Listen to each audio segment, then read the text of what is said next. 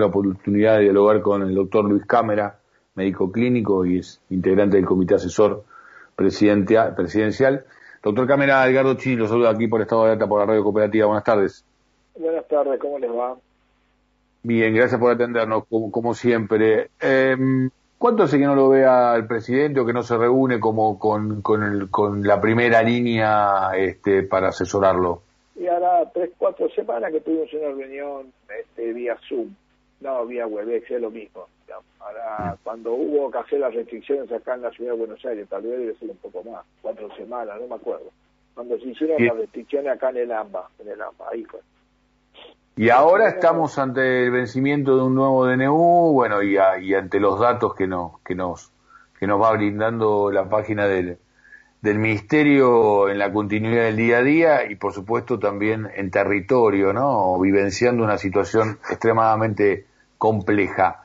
Eh, ¿Cuál sería su opinión de cómo continuar este enfrentamiento al COVID, a la pandemia, doctor? Yo creo que hay que seguir con restricciones porque las provincias siguen lamentablemente muy mal.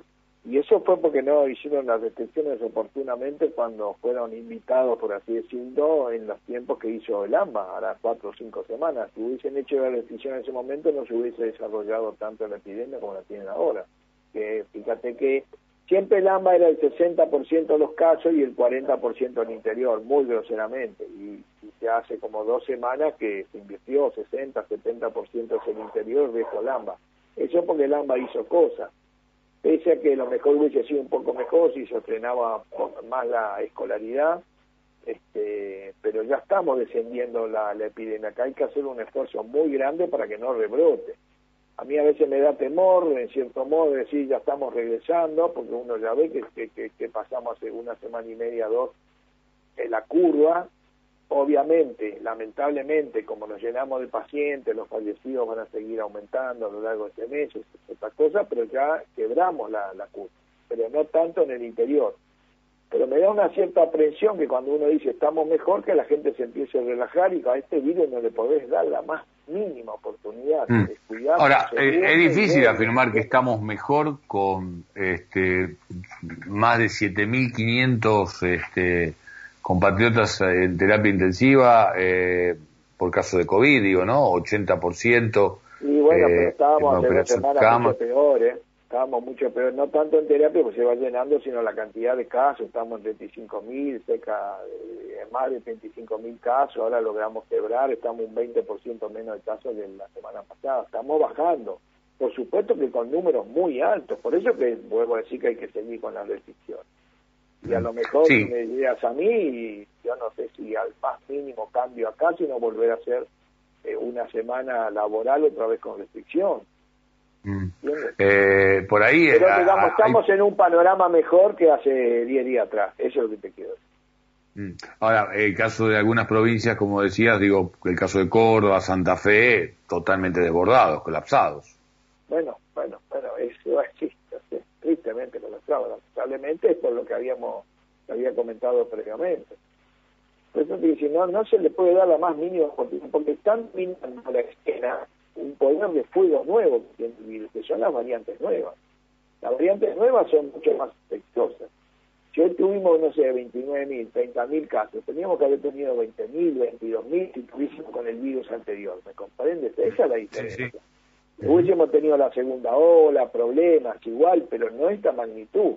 Y hoy, de 10 pacientes, 9 tienen las variantes nuevas. Son más contagiosas y hay dos de ellas, la andina y sobre todo la de Manao, que puede eludir parcialmente la inmunidad que te da haber padecido previamente coronavirus y o las vacunas. Entonces... Bueno, ahí hay, un tema central, ¿no? Digo, ¿cuánto dura el tema del efecto inmunológico de las vacunas o el tema de haber pasado, transitado la, atravesado la, la enfermedad hacia, hacia futuro, ¿no? Este, porque también hay mucha incertidumbre al respecto. Sí, yo que con las variantes anteriores por lo menos tenemos un año de bastante seguridad de no reinfectarnos, o sea, 1, 2, 3%. Pero con esta variante nueva, Manaus y Andina, no te puedo decir el porcentaje, porque en Manaus se ha contagiado mucha gente. Este, en general el recontagio, la enfermedad es más leve, pero pero fíjate que toda Latinoamérica está sufriendo sus peores meses. Estamos todos iguales, estamos todos iguales, unos más, unos menos, pero todos muy parecidos porque estas variantes nuevas dominaron la escena. El virus de Ken, el de Manaus y el, el andino. Y además que ingresaron por distintos... Al andino todavía la Organización Mundial de la Salud no lo puso como un virus peligroso, se llama variantes de preocupación, sería el nombre técnico. Pero para mí sí, yo por lo que me dicen los médicos de, de, Perú, de Bolivia, de Paraguay, es una variante hasta un poco más complicada que el resto. Lo que decía que digo que, en Argentina eh, en este caso también ingresó por distintos lugares, ¿no? Este, No fue como el caso de la primera hora donde claramente había venido a partir de vuelos internacionales que la gran mayoría obviamente hacían su descenso en Ezeiza, ¿no? Este, ahora por las fronteras del norte, del oeste, del este, digo, fue, se complicó también en este sentido el interior, las distintas provincias argentinas. Yo lo dije oportunamente, yo lo había dicho hace tiempo atrás, al principio, en abril, que había que eh, controlar la frontera aérea con, con Paraguay, con Bolivia y con Perú, porque sabía que iba a entrar el virus brasileño, iba a entrar por ahí. Y nosotros mm. tenemos, sobre todo acá en el AMBA, mucha gente de, Perú y entró la variante andina. Hoy por hoy en, la capital federal, la variante andina es la que más contagios tiene. Es una variante típicamente que empezó en Lima y muy rápidamente se extendió a Santiago de Chile, por eso no se sabe bien dónde es y se lo llama andina. ¿Por qué? Porque Santiago de Chile y Lima tienen un tránsito aéreo este, muy alto, mucho mucho comercio, lo, eh, los chilenos tienen mucha economía puesta en, eh, bueno, está LAM, LAM Perú es, chileno, tiene mucha economía puesta en, Lima y de hecho el aeropuerto nuevo lo, lo, hicieron ellos, por lo tanto surgió casi espontáneamente y obviamente llegó a la Argentina.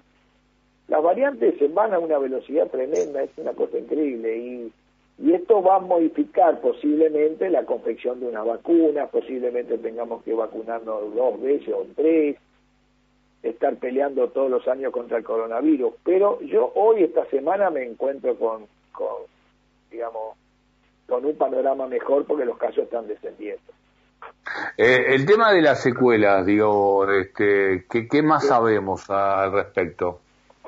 Las secuelas se van viendo de a poco hay dos tipos de secuelas, la del paciente grave y la de los jóvenes, pues, así en grandes grupos, te digo, ¿no? Es todo un tema, hay 50 enfermedades diferentes que dice que es secuela, pero yo digo lo que uno ve en la práctica, porque yo veo muchos pacientes, no en agudos, sino veo los que, los que ya superaron el COVID, los que estuvieron en terapia intensiva, después me toca verlo a mí cuando van al piso y después les damos la alta, los pacientes de consultorio los pacientes mayores y que tuvieron en terapia intensiva con neumonía quedan con dificultad respiratoria bastante tiempo. El pulmón tarda mucho en cicatrizar bien, porque a veces puede cicatrizar mal y se hace perder volumen pulmonar, que se llama fibrosis pulmonar.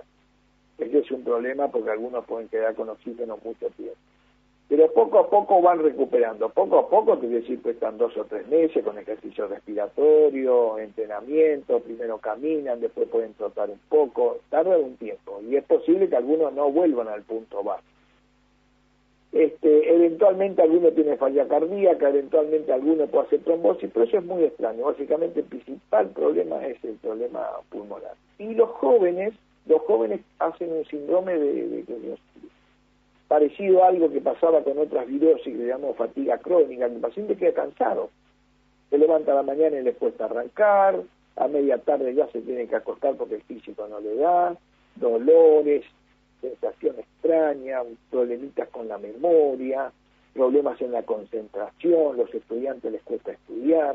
Y ahí, y ahí el acceso a la, a la vacuna, doctor, digo, digo, por ejemplo, alguien que haya atravesado la, la, la enfermedad y esté eh, vivenciando alguna suerte de secuela y todavía no se haya vacunado. Eh, la, recomendación es vacunarse cuánto tiempo después. Anecdóticamente los hay de relatos de gente que se vacunó y mejoró de estos síntomas generales. No te puedo explicar por qué, ¿eh? no sé si es ah. psicológico, pero han mejorado pero la mayoría, por ejemplo, gente que corre, típica, ¿no? Yo digo, médicos que, que, son corredores, que corren 10, 20, 30 kilómetros, y dice que no pueden volver la misma cantidad, que le bajó el, performance, el estatus. este, por supuesto, no son deportistas profesionales, ¿no? Se viven de otra cosa. No, no, y, en distintos ámbitos laborales, por ejemplo, en, ámbitos de, fábrica, de industrias, este, aquellos que, por ejemplo, hacen una supervisación de, de máquinas y recorren ambientes muy grandes, eh, tienen que detenerse en la mitad de la recorrida, cosa que antes no hacían, o el caso de trabajadores de, de servicios también en el trabajo con la computadora en cuanto a la concentración, y dura bastante esa secuela. No, no, no, no, por eso que es una cosa increíble, porque nunca pasó que un virus te deje secuelas, o un virus te hace muy mal o volvés a hace una situación. La gripe no genera secuelas. La gripe a una persona anciana puede provocarle falla cardíaca, accidentes vasculares y bueno, te puede matar, que es lo que pasa. Pero si no te pasa nada, volvés al estatus anterior muy rápidamente. Con todos los virus respiratorios, pero con este los pacientes quedan mal, ¿eh? problemas neurológicos, dolores en las piernas, dolores en los músculos, pérdida de peso, este, pero se recuperan, se van recuperando de a poco. Hay un montón de técnicas y un montón de trabajo para hacer con ellos, pero los que pasaron buen tiempo en terapia, eso sí que el panorama es difícil. Eh, últimas dos, dietas especiales proteicas, mucho trabajo kinesiológico, tanto respiratorio como muscular. Sí, perdón. No, no, está perfecto. Eh, todas estas estas informaciones y todo esta que está compartiendo con, nosotros suma un montón a, todas las dudas que, se tienen y a, las incertidumbres. Eh, dos preguntas finales. Primera, eh, digo, visión optimista que hoy se tiene eh, es que 70, 80, 90 días, tres meses más o menos, eh, si se quiere, no muy optimista, hacia principio, optimista al fin, hacia el principio de la primavera, hacia finales de agosto, hacia los primeros días de septiembre, estaríamos entrando en una nueva etapa. ¿Coincide? Sí, sí, sí. Yo creo que si la gente ahora se cuida, pues yo me da miedo decirlo, si la gente se logra meter, está una especie de auto cuarentena, sale lo menos posible, yo podemos tener un julio lamentablemente con gente todavía que fallezca por todo lo que se han internado este tiempo, ¿no? Que están, lamentablemente eso, pero con, con bastante pocos contagios. Y yo creo, yo si es por mí, atrasaría el receso escolar, no lo adelantaría, sino que lo retraso para que en agosto la gente pueda tener vacaciones. Yo me imagino eso y después el virus dando vuelta, rompiendo la paciencia en pequeño grado y, y este, ir vacunándonos. Pero bueno, esa es una... Y creo que si viene todo el número de vacunas que parece que está viniendo y va a seguir viniendo y se va a sintetizar acá, algunas se van a procesar acá y otras sintetizar, este, podemos no tener una tercera ola, o si viene sería una ola pequeña. Pero mucho depende, te vuelvo así, de qué cantidad de vacunas y al mismo tiempo nunca perder los cuidados y la conducta de cuidado frente al virus, porque te descuidas y tenés un rebrote. La última consulta justamente sobre la Pero Creo que podemos pasar un invierno bastante bien, ¿eh? No sé si me entiendes.